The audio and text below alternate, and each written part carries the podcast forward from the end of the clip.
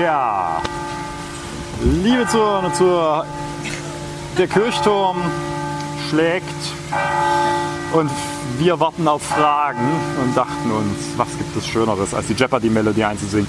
Aber es sind Leute da, die Fragen haben. In diesem Sinne, los geht's! Werte Kolleginnen und Kollegen, was ist denn das für ein Käse? Haben Sie eigentlich mal bedacht? Selbst in Sachsen. Schon alleine diese bodenlose Frechheit. Das ist doch aber nicht der Maßstab. Ja, da bin ich ja gespannt. Herzlich willkommen zur 34. Ausgabe unseres Podcasts Zwischenrufe.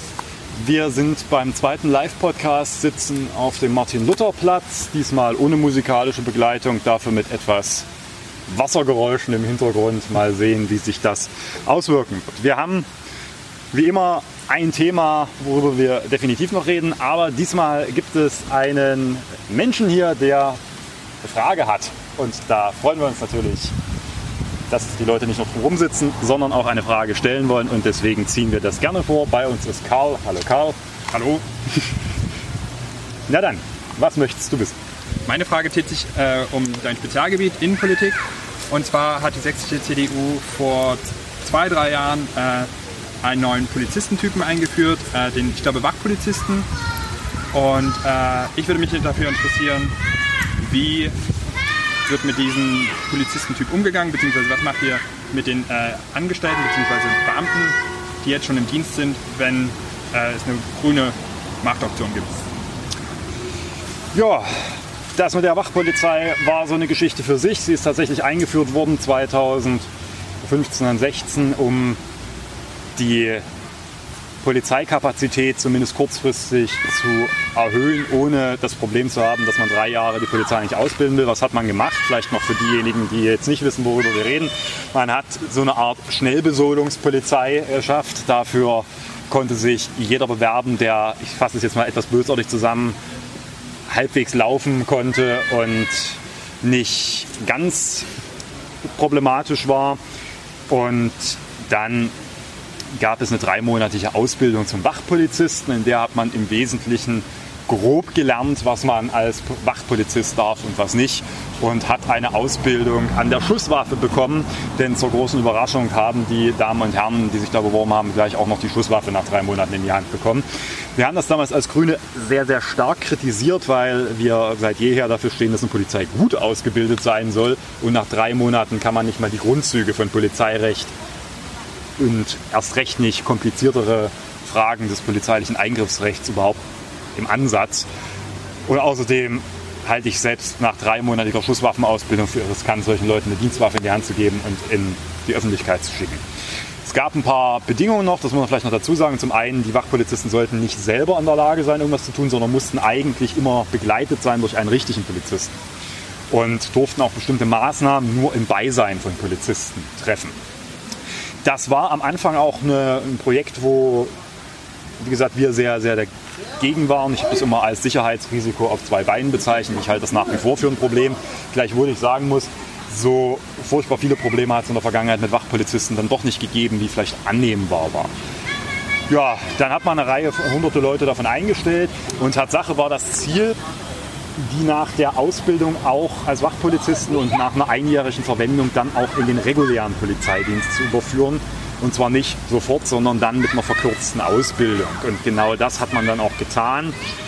Allerdings waren die Zahlen sehr, ja, kann man darüber streiten, ob sie gut waren, wie viele Wachpolizisten dann tatsächlich in den regulären Polizeidienst wollten.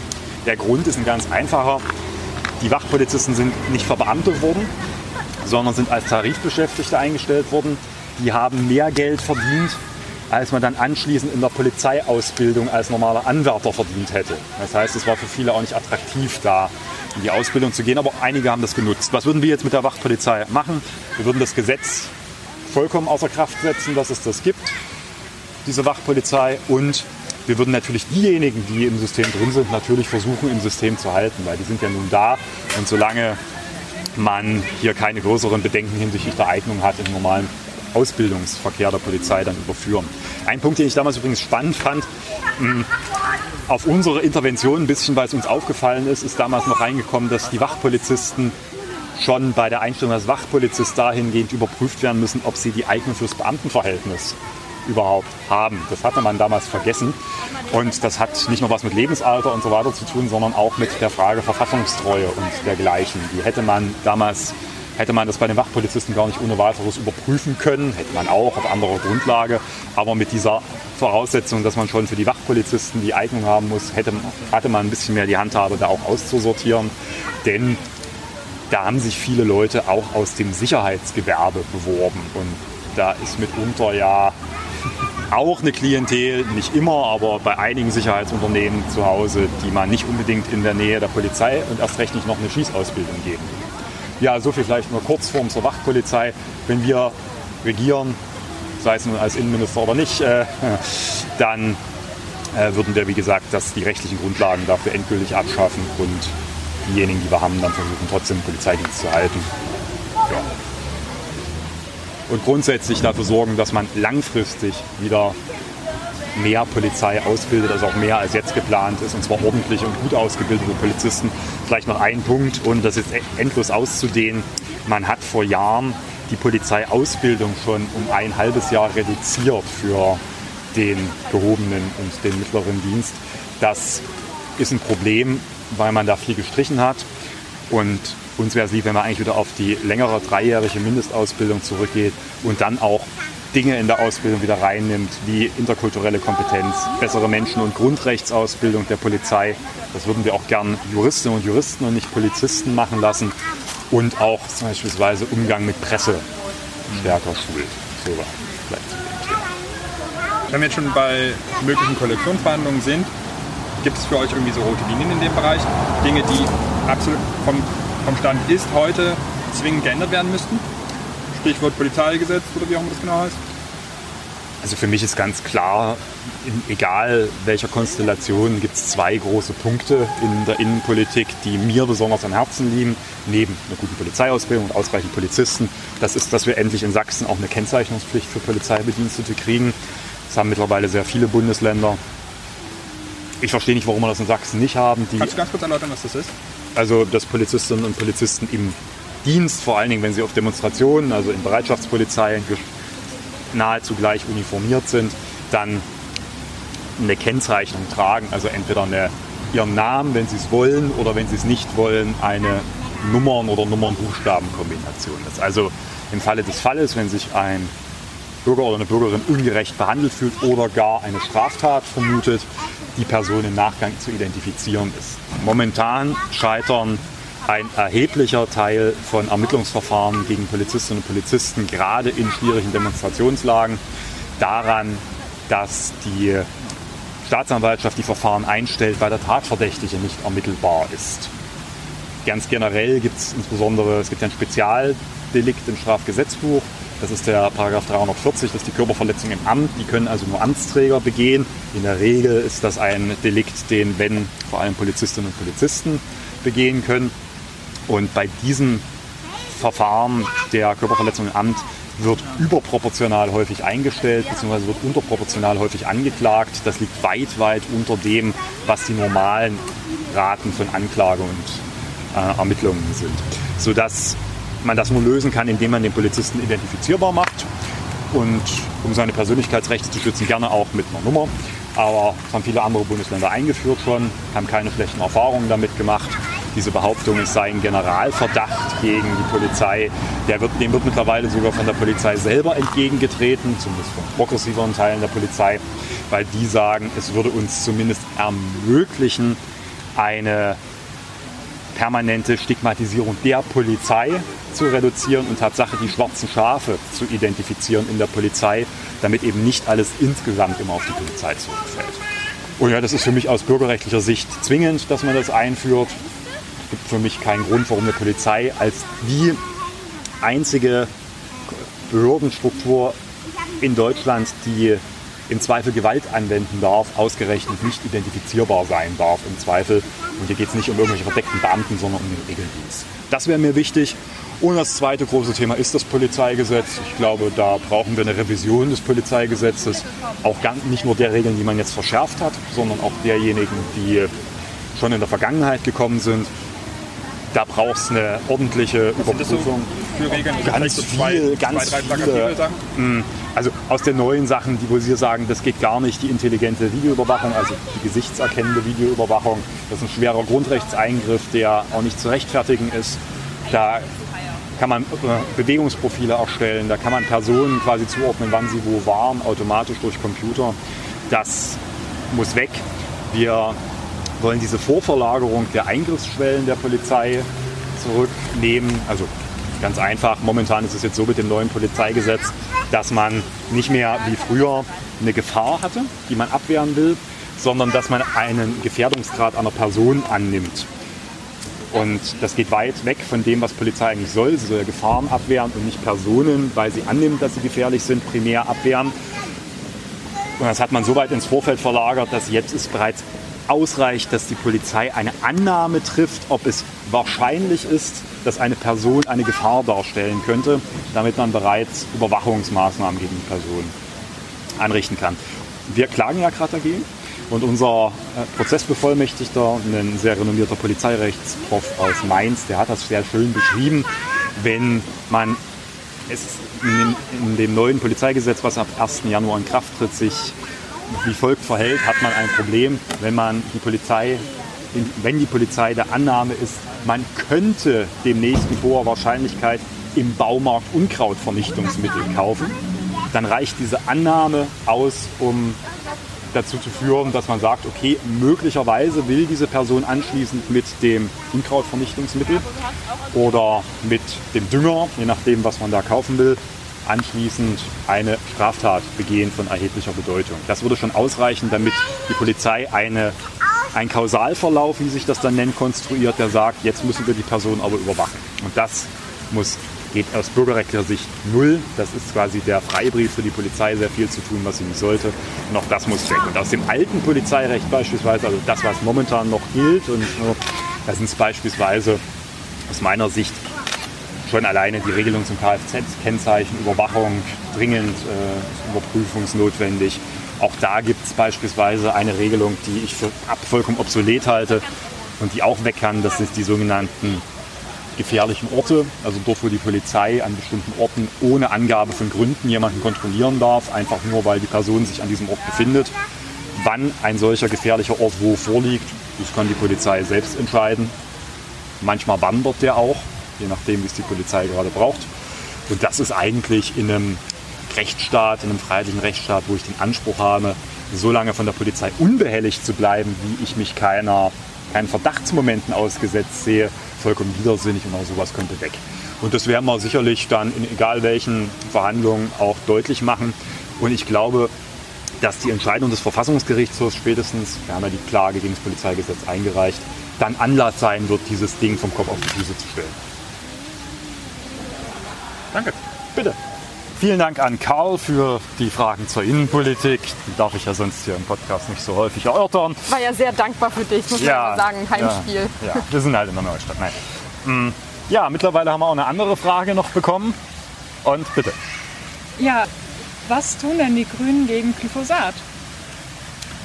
Eine insoweit für diesen äh, insoweit interessante Frage, da sie auch in dem Wahlkreis, in dem ich antrete, also im Wahlkreis 41 eine total relevante ist. Mich gerade im Schönfelder Hochland gibt es eine heiße Diskussion um das Thema Glyphosat. Werde ich bei fast jeder Veranstaltung darauf angesprochen, weil es dort im Sommer massive Beschwerden von Anwohnerinnen und Anwohnern gegeben hat, dass ein ortsansässiger Bauer offensichtlich sehr viel Glyphosat eingesetzt hat und das dann auch für die Menschen sichtbar war. Ja, was tun gegen Glyphosat? Zum einen, Glyphosat Vielleicht nochmal für diejenigen, die nicht ganz wissen, worüber wir jetzt reden. Es geht also um Pestizide und um äh, Unkrautvernichtungsmittel. Insoweit ein Übergang von vorher, der gar nicht so gewollt war. Hm. Und Glyphosat gehört zu jenen Pestiziden, die quasi alles vernichten, wo man es drauf sprüht. Das wird in der Landwirtschaft gerne eingesetzt, um im Vorfeld von der Nutzbarmachung von Äckern beispielsweise alles Unkraut zu entfernen. Und das ist hoch umstritten, weil zum einen gibt es seit Jahren Diskussionen darüber, ob Glyphosat möglicherweise krebserregend ist, also schädlich für die Gesundheit von Menschen ist. Und zum anderen gibt es eine Diskussion, dass damit natürlich, und das ist fast noch die gravierende Diskussion dieser Tage, es zu einer massiven Auswirkung auf die Artenvielfalt kommt. Und deswegen wollen nicht nur wir, sondern sehr, sehr viele Menschen auch in der Bevölkerung, dass Glyphosat verboten wird. Nun ist es so, dass das vor allem die EU regelt, wann Glyphosat oder ähnliche Stoffe eingesetzt werden dürfen. Da ist es so, dass man Glyphosat in der EU nochmal die Zulassung verlängert hat bis 2022. Danach geht man davon aus, dass diese Zulassung eigentlich nicht nochmal verlängert wird. Das ist allerdings nur so ein kleines Trostpflaster, weil man schon weiß, es wird gut daran gearbeitet, einen Nachfolger zu etablieren, der dann in einem ähnlich ewigen Genehmigungsverfahren dann eingesetzt werden kann oder eben auch nicht, aber der quasi dann denselben Effekt hat. Deswegen wollen wir Grüne, dass Glyphosat und auch andere Totalherbizide und Pestizide in Sachsen reduziert werden. Da haben wir, wir wollen haben eine Idee für eine Glyphosat-Reduktionsstrategie in Sachsen. Und die sieht zum einen vor, dass man es den Bäuerinnen und Bauern einfacher macht, auf Glyphosat zu verzichten, indem man bestimmte Anreizsysteme auch schafft für die Unterstützung von anderen Unkrautvernichtungsmethoden. Also beispielsweise die mechanische Unkrautvernichtung, beispielsweise, dass man durch die Natur selber, durch Nützlinge stärker Unkraut vernichtet, aber auch, dass man wieder klassische Fruchtfolgen bei Äckern ermöglicht, dass man solche Zwischenfruchtfolgen anbaut und dergleichen mehr. Also dass man eher weg von dieser agrochemisch gelenkten Landwirtschaft kommt und hin wieder zu einer eher klassischen, zwar konventionellen, aber eher bäuerlichen Landwirtschaft. Und das wollen wir auch finanziell dann entsprechend an der einen oder anderen Stelle unterstützen, um halt dann Glyphosat langfristig und andere auch Pestizide dann langfristig überflüssig zu machen. Das ist so quasi die Grundüberlegung, die wir bei diesem Thema haben.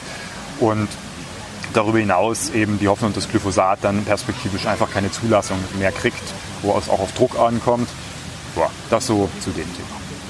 Soll es dann auch explizit ein Verbot geben, was ja die Grünen schon wieder in dieses Verbotsparteienlicht ja. rücken würde? Oder das klang ja jetzt so ein bisschen an, soll das wirklich durch äh, Umlegung der Subventionen und quasi durch Anreizsetzung passieren? Sowohl als auch. Man wird natürlich da nicht drum hinkommen. Das Problem ist aber, dass wir uns bei dem Thema Glyphosat in einem Bereich finden, wo das Land nicht so furchtbar viel machen kann, sondern wo im Wesentlichen der Bund und die Europäische Union zuständig sind. Na klar, da haben wir uns dafür eingesetzt in beiden Fällen, dass es einfach schlicht die Zulassung nicht mehr erteilt wird bzw. verboten wird. Und deswegen wir landespolitisch vor allen Dingen darauf setzen sollten, dass generell dieser Umgang, dass man so stark in die Natur eingreift. Und Glyphosat wird ja vor allen Dingen vorgeworfen, für das Insektensterben maßgeblich auch mit verantwortlich zu sein, dass man davon wegkommt, jetzt unabhängig um welches konkreten um welche konkreten Pestizide es geht und welche Handelsnamen und dergleichen mehr, einfach sagt, wir müssen davon weg. Und um da wegzukommen, müssen wir unsere landwirtschaftlichen Strukturen ganzlich anders machen als bisher. Und das heißt, wir müssen weg von dieser großen industriell geprägten Landwirtschaft, von dieser agrochemisch geprägten Landwirtschaft hin eben zu einer wieder klassischen, kleinbäuerlicheren Landwirtschaft. Und das ist quasi das, die große Frage. Die ganze Frage von Glyphosat und Co. ist nur ein Ausfluss eben, dass wir es mit einer Landwirtschaft zunehmend zu tun haben, die sich davon entfernt hat, quasi uns zu ernähren und uns quasi vor Ort quasi unser Leben zu erhalten, sondern die zu einem riesengroßen Großindustriezweig geworden ist mit riesengroßen Exporten und dergleichen mehr. Da hängt ja noch ganz, ganz viel dran, worüber man äh, trefflich auch diskutieren könnte an dieser Stelle. Davon müssen wir weg. Wenn eine Landwirtschaft quasi, die wir momentan in Deutschland fahren, unsere Lebensgrundlagen, dadurch, dass sie die Äcker kaputt macht, dass sie die Böden kaputt macht, dass sie unsere Artenvielfalt kaputt macht, also unsere Lebensgrundlage zerstört, dann läuft was falsch und dann muss man vollkommen umdenken. Ich glaube, dieses gesellschaftliche Umdenken gibt es ja zum ja. Teil auch schon und wird auch immer präsenter. Die Frage ist, gerade bei, der, bei Thema Landwirtschaft ja aber auch viel mehr, wie groß ist der Druck der Lobby? Und da muss man ja einfach sagen, der ist riesig. Was kann man denn da tun? Sich davon einfach nicht beeindrucken lassen. Ich glaube, dass Politik generell stärker wieder die Gestaltungsfähigkeit unter Beweis stellen muss. Und dazu gehört es, dass man halt auch sagt, ja, das mag ja alles so sein, aber eure Konzerninteressen sind das eine, hier geht es um die Gesundheit der Bevölkerung und hier geht es um unseren Artenvielfalt und damit letztendlich um eine der entscheidenden Grundlagen unseres Lebens. Und da kann es ja sein, dass ihr da im Einzelfall der Meinung seid, das bedroht eure Konzerninteressen, aber darum geht es jetzt nicht, sondern dass man eben sagt, wir müssen da mehr, mehr auch tun als Politik und eben das nicht nur dem Markt überlassen. Das reicht nicht aus. An der einen oder anderen Stelle muss man dann eben auch deutlich sagen, liebe Leute, bis hierhin und nicht weiter oder wir sind schon viel, viel zu weit weg von dem, was eigentlich überhaupt zulässig sein sollte oder sinnvoll ist. Okay, jetzt äh, schaue ich erstmal in die Runde. Gibt es denn noch weitere Fragen, die wir an dieser Stelle beantworten können? Nein. Scheint nicht der Fall zu sein. Okay, mit Blick auf die Uhr würde ich sagen, wir haben noch ein klein wenig Zeit. Und ich hatte mir schon Themen überlegt, die ich äh, gerne mit dir besprechen möchte. Deswegen würde ich vorschlagen, arbeiten wir die noch ab und du fasst dich in deinen Antworten kurz. Oh. Kriegen wir das hin? Nein. Ich weiß, das ist eine Herausforderung, aber wir versuchen es mal. Äh, es gibt Neues zu berichten über den Verfassungsschutz. Das ist ja eins deiner allerliebsten Themen. Ich, ihr könnt es leider nicht sehen. Valentin verdreht so ein bisschen die Augen und nickt. Magst du mal anfangen? Was ist das Problem? Wo ist jetzt der neue, ich nenne es mal Skandal? Naja. Es geht um Datenschutz.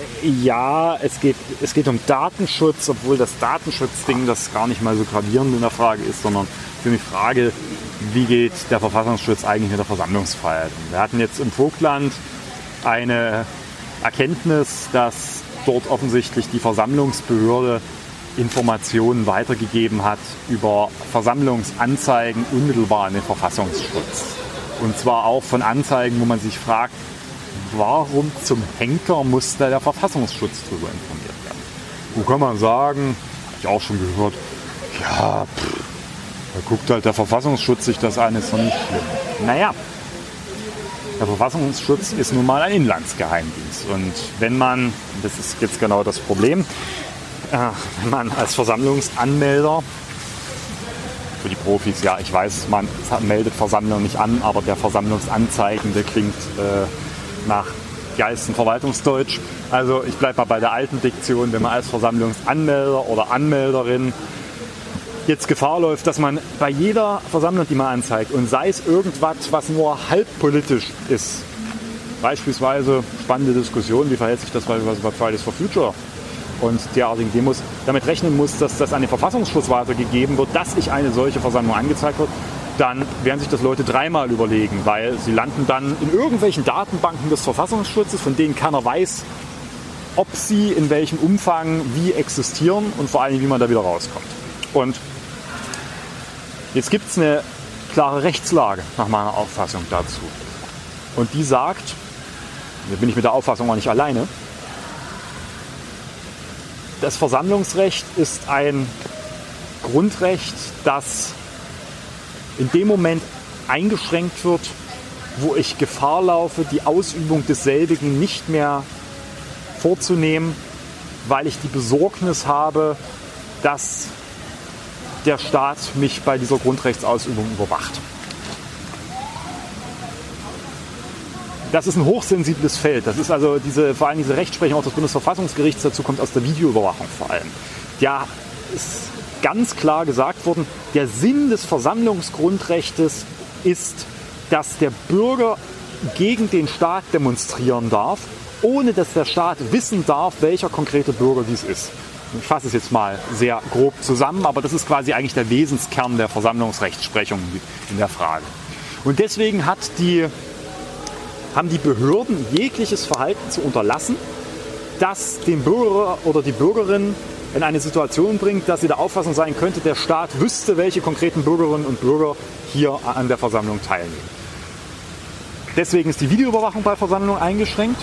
Und jetzt sagt, kann man sagen, ja, okay, aber die Versammlungsbehörde weiß davon ja sowieso, weil da gebe ich ja die Anzeige auf und die Polizei kriegt es dann auch. Ja, aber es gilt dann der Grundsatz, dass so wenig wie möglich diese Daten weitergegeben werden. Und warum zur Hölle ein Inlandsgeheimdienst wissen muss, wer wo an eine Versammlung anzeigt, das grenzt dann an Überwachung, nämlich von Versammlungen, nämlich von jenen Teilen, die möglicherweise auch gegen, gegen den Staat demonstrieren. Und das kann nach herrschender Auffassung und meines Erachtens nach der klaren Rechtsprechung des Bundesverfassungsgerichts im Versammlungsrecht nicht zulässig sein. Dazu gibt es noch ein datenschutzrechtliches Problem, weil es eigentlich nicht ohne weiteres möglich ist, die personenbezogenen Daten zu übermitteln. Was im Vogtland geschehen ist, der Kreis hat auf Nachfrage auch schon einen Datenschutzverstoß eingestanden. Das halte ich aber, wie gesagt, für das kleinere Problem. Nun ist das an sich allerdings die Vermutung nichts Neues. Also es gab immer mal wieder die Annahmen, dass der Verfassungsschutz dort was kriegt, insbesondere wenn er Gefahrenprognosen erstellen soll. Aber dass hier offensichtlich anlasslos und schon die Anzeige mal automatisch an den Verfassungsschutz weitergeleitet, das halte ich für einen handgreiflichen Skandal. Wie geht es denn jetzt weiter mit der Geschichte? Könnt ihr dagegen klagen oder naja, wir haben jetzt das gemacht, was man als guter Parlamentarier immer macht. Wir haben jetzt erstmal eine Anfrage eingereicht das Innen und das Innenministerium muss dazu Stellung nehmen. ich will auch jetzt wissen, ganz konkret, wann hat der Verfassungsschutz in den letzten Jahren Daten von welchen Versammlungsanmeldern bekommen? Ist das eine Praxis in Sachsen oder hat hier bloß der Vogtlandkreis und einige andere Versammlungsbehörden im voreilenden Gehorsam da was hingeschickt? Das glaube ich nicht so richtig, weil die werden nicht selber auf die Idee gekommen sein. Da wird mal vorher jemand gesagt haben, wir hätten das gerne. Und das wäre dann meines Erachtens ein schwerer und auch rechtswidriger Eingriff in die Versammlungsfreiheit. Und wenn man uns da wieder einen vom Pferd erzählen will, nach dem Motto, können wir euch nicht sagen, ist der Verfassungsschutz, Geheimdienst und so weiter, naja, da ist das halt der nächste Punkt, wo ich dann mal überlegen muss, ob man dann auch juristisch durchsetzt, dass das Parlament darüber Antwort erhält, ob das in Sachsen nur eine Praxis ist oder ob es sich immer nur an eine Aneinanderreihung von bedauerlichen Einzelfällen handelt die schlimm genug sind und denen man da auch mal nachgehen muss, weil auch fünf Einzelfälle bilden eine Reihe. Wird also spannend. Okay. Äh, das zweite Thema möchte ich eigentlich auch gerne noch mit dir durchpeitschen. Und zwar möchte ich mit Wir kommen also denjenigen entgegen, die in unser Podcast bisher zu kurz waren. Genau, genau. Der MDR hat ja so ein bisschen von sich reden machen. Und zwar gleich aus zweierlei Gründen. Wir fangen mal vorne an. Zunächst sollte es eine Podiumsdiskussion geben.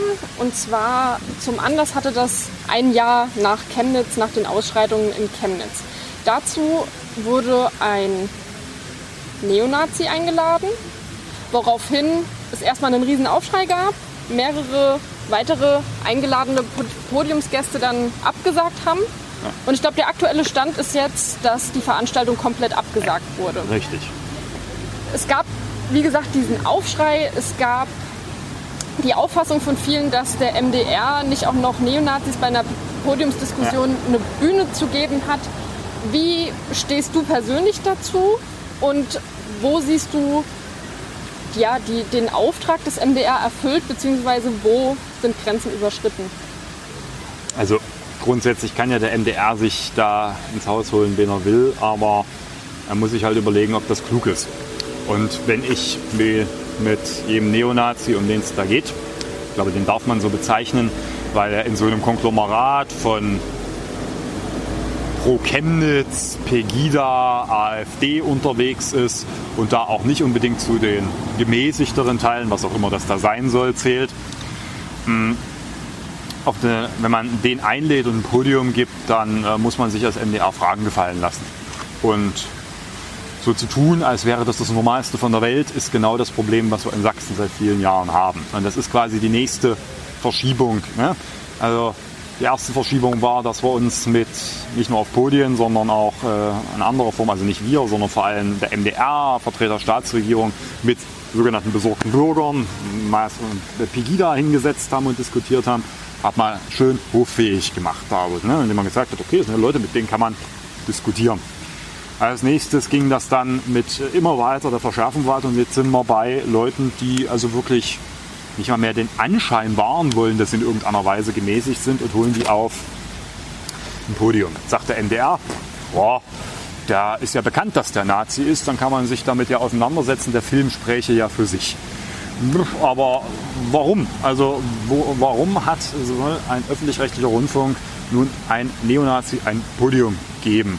Und da halte ich es auch für konsequent, dass diejenigen, die da mit aufs Podium sollten, nacheinander dann auch entschieden haben, nee, also ich setze mich doch nicht mit demjenigen, der ja dafür Verursacher ist. Und der war ja in Chemnitz quasi einer der maßgeblichen Protagonisten, auch im Zusammenhang mit den Demonstrationen und den Auseinandersetzungen dort. Mit dem setze ich mich auf dem Podium und diskutiere auch noch darüber. Da erzählt er die ganze Zeit, dass das ja alles äh, richtig war, was er gemacht hat. Und diese Bühne gebe ich Neonazis nicht. Also, naja, was wäre denn früher los gewesen, wenn der MDR solche Veranstaltungen mit Protagonisten gemacht hätten, die eindeutig im rechtsextremen Lager zu verorten sind, wäre der Aufschrei genauso gewesen.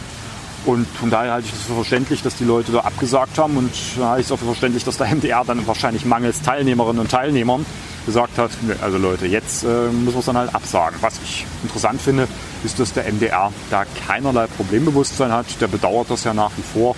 Hm. Ich bin der festen Überzeugung, dass schon grundsätzlich das Konzept mit rechten Reden nur bedingt funktioniert. Aber mit solchen Protagonisten dann auch noch zu reden und ein Podium zu geben, da hört bei mir dann auch das Verständnis auf. Das kann der MDR gerne planen, aber da muss er halt auch damit leben. Gehört halt auch zur Freiheit dazu. Zur Rundfunkfreiheit gehört, dass der MDR es tun kann. Zur persönlichen Handlungsfreiheit gehört, dass jeder, der auf dem Podium sitzt, sagt, gute Nacht, mit mir doch nicht. Und wenn der MDR dann keinen adäquaten Ersatz findet, dann fällt die Veranstaltung halt aus. So ist es nun mal. Hm. Von daher fand ich es die Reaktion auch und die Empörung darüber vollkommen verständlich.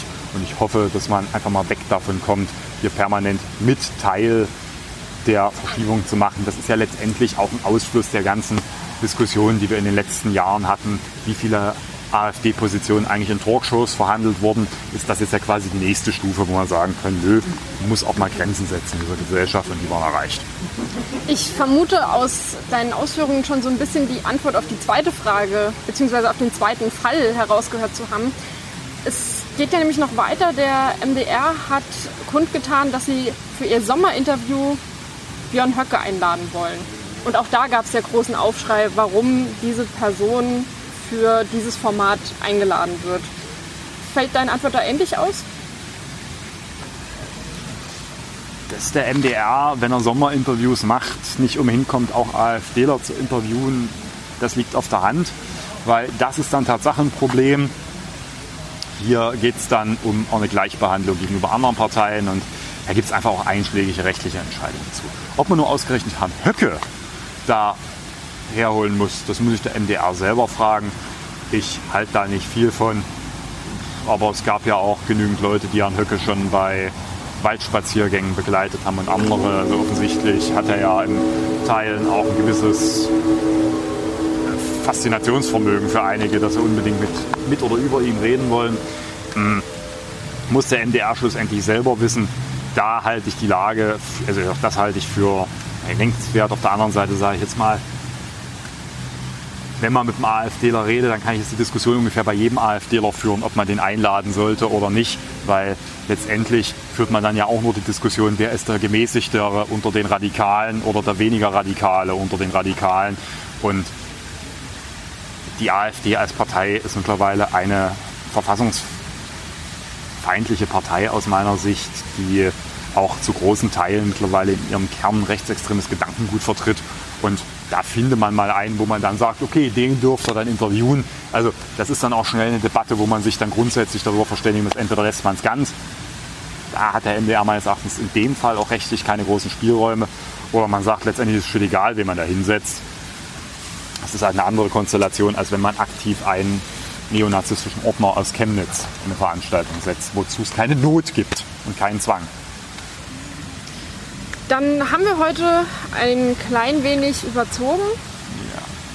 Wir hoffen, ihr verzeiht uns, beziehungsweise ein Teil von euch wissen wir ja freut sich drüber, wenn es ein bisschen länger wird. Genau. Ja, somit kommen wir zur Abschlussfrage. Lieber Valentin, was hast du uns mitgebracht? Mitgebracht habe ich wie immer einen Veranstaltungshinweis.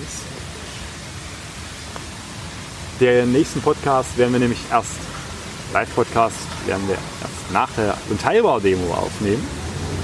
Und deswegen der Hinweis, kommt am Samstag zahlreich zur Unteilbar-Demo, setzt ein Signal für ein weltoffenes, friedvolles, engagiertes und freiheitliches Sachsen. Kurz vor der Wahl kann sowas einfach nochmal ein starkes Signal sein, wie viele Menschen in Sachsen auch dafür bereit sind, auf die Straße zu gehen, dass sich in diesem Land endlich was ändern muss und dass es so nicht weitergehen kann mit der Verschiebung des gesellschaftlichen Diskurses nach rechts, mit der Einschränkung von Freiheitsrechten und mit der Ungerechtigkeit, die in vielen Bereichen herrscht. Und von daher kommt, zeigt, euer Gesicht zeigt Flagge und hoffentlich sehen wir uns zahlreich bei der Unteilbar-Demo. Genau, und an der Stelle können wir dann gleich nochmal auf die nächste Aufnahme hinweisen. Die findet dann am darauffolgenden Sonntag statt, vor der grünen Ecke. Genau, da treffen wir uns im Rahmen des Hechtfests, setzen wir uns vor die grüne Ecke. Ist zwar nicht mein Wahlkreis, aber wir dachten, wir gehen mal immer dorthin, wo Menschen sind und beim Hechtfest könnte es sein, dass da Leute sind. Und vielleicht auch wieder Musik. Mal sehen. Musik? Wie bei der letzten Folge im Hintergrund. Wir schauen mal. Genau, dort seid ihr herzlich eingeladen. Kommt vorbei, bringt eure Fragen mit. Und falls ihr nicht dabei sein könnt, gilt wie immer, falls ihr Themenwünsche habt, der, dann lasst sie uns gerne zukommen per Mail, wie Valentin immer gerne betont, Brieftaube oder was auch immer. Wir freuen uns über eure Vorschläge. Der Brieftaubenkasten ist geschaltet. Genau. Und damit verabschieden wir uns. Bis zur nächsten Woche. Vielen Dank fürs Zuhören.